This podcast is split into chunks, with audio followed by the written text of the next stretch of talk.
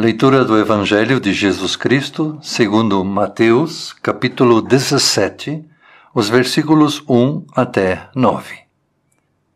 Jesus, Moisés e Elias.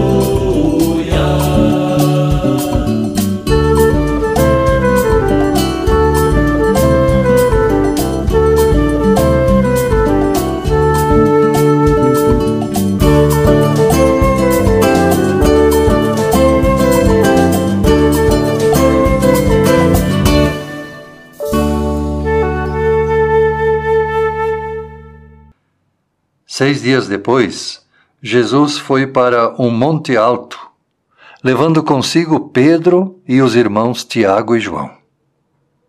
Ali eles viram a aparência de Jesus mudar. O seu rosto ficou brilhante como o sol, e as suas roupas ficaram brancas como a luz.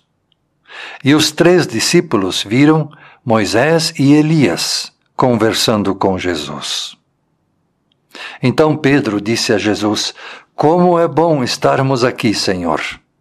Se o Senhor quiser, eu armarei três barracas neste lugar: uma para o Senhor, outra para Moisés e outra para Elias. Enquanto Pedro estava falando, uma nuvem brilhante os cobriu, e dela veio uma voz que disse: Este é o meu filho querido, que me dá muita alegria. Escutem o que ele diz. Quando os discípulos ouviram a voz, ficaram com tanto medo que se ajoelharam e encostaram o rosto no chão. Jesus então veio, tocou neles e disse: Levantem-se e não tenham medo. Então eles olharam em volta e não viram ninguém a não ser Jesus quando estavam descendo do monte, ele lhes deu esta ordem: Não contem para ninguém o que viram, até que o filho do homem seja ressuscitado.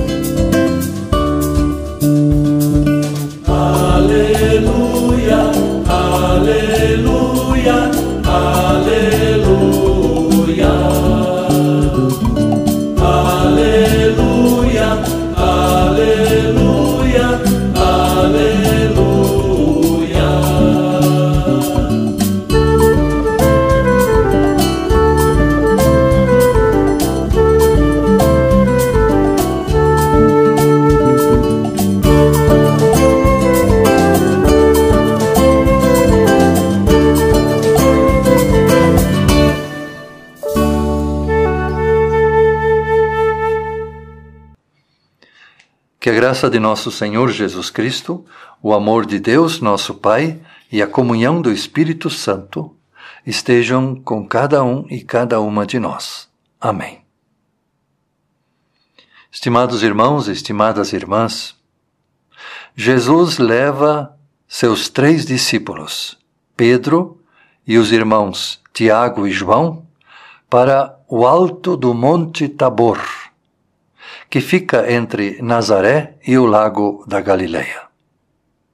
As subidas aos montes sempre são difíceis e cansativas.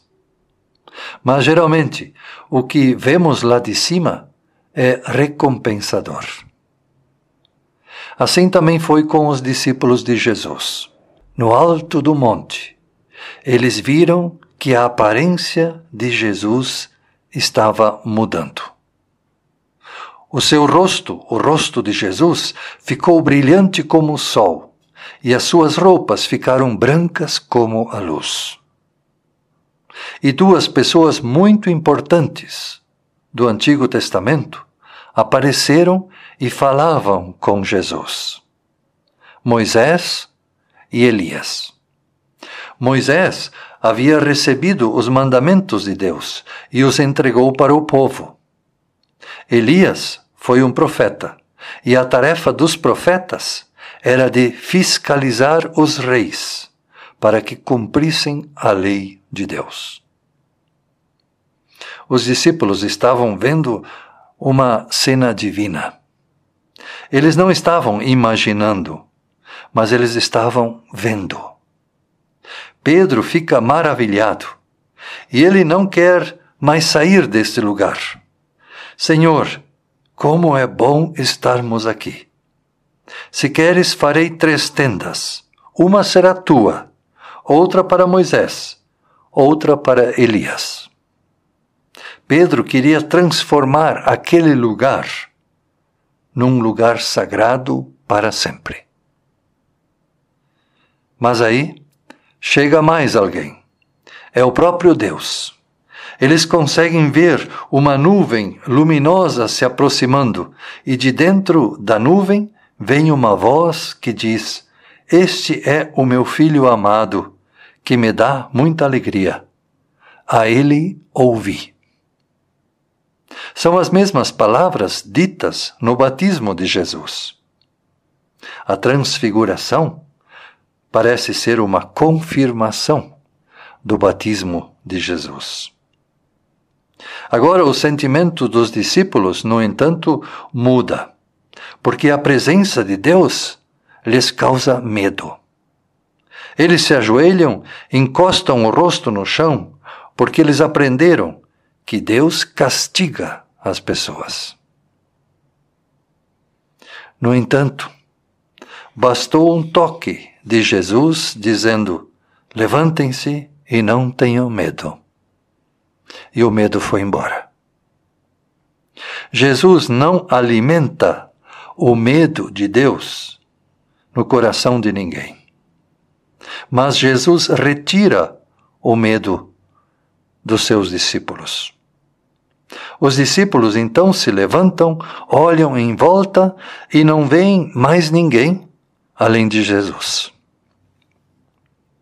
Dos acontecimentos daquele dia ficaram muitas coisas na memória, na cabeça dos discípulos. Para encontrar-se com o Divino, muitas vezes passamos antes por momentos de sacrifício e de cansaço. Não foi fácil subir aquele monte. E estar na presença do Divino, com Jesus, causa paz e bem-estar. E a voz de Deus é clara: Este é o meu filho amado, que me dá muita alegria. A ele ouvi. Para seguir a Jesus, não basta apenas contemplar o sagrado, não basta apenas estar num lugar mas é preciso ouvir a voz de Jesus e segui-la. Portanto, o sagrado é o espaço ocupado por Deus e por Jesus. O sagrado está ali onde Cristo está presente e onde as pessoas o testemunham. As imagens daquele dia sustentaram a fé dos discípulos na presença de Deus e de Jesus em suas vidas. Eles experimentaram um pouco da presença da vida eterna, da capacidade que Jesus tem de transformar as situações com a sua presença. Algumas pessoas já se perguntaram por que Jesus se revelou aos discípulos no alto de um monte e não no Templo de Jerusalém simplesmente porque o Templo de Jerusalém não aceitou a Jesus como o Filho de Deus. Por isso também hoje é assim. Se a mensagem de Jesus não tiver mais lugar nos templos, nas igrejas, Jesus vai se revelar fora dos templos, no monte, na rua, nos lugares chamados profanos. E Jesus vai santificar esses lugares profanos com a sua presença. Também, se Jesus não tiver mais lugar nos corações das pessoas, ele simplesmente vai embora. E o que acontece com um templo ou com um coração sem a presença de Jesus? Ele se torna um lugar vazio, um lugar angustiante, um lugar onde não se sente mais paz. Quando Jesus não está mais presente, então, seja na igreja ou na nossa própria vida, isto vira um lugar de conflito, de briga, de preconceito, de falta de paz. Mas a voz de Deus é clara. Este é o meu filho amado que me dá muita alegria. A ele ouvi. Também nós somos chamados a ouvir a Jesus, a compreender a sua vontade e a confiar que seguindo a sua vontade, que através de Jesus está o nosso caminho da terra para o céu. Que a graça de nosso Senhor Jesus Cristo, o amor de Deus, nosso Pai, e a comunhão do Espírito Santo permaneçam entre nós. Amém.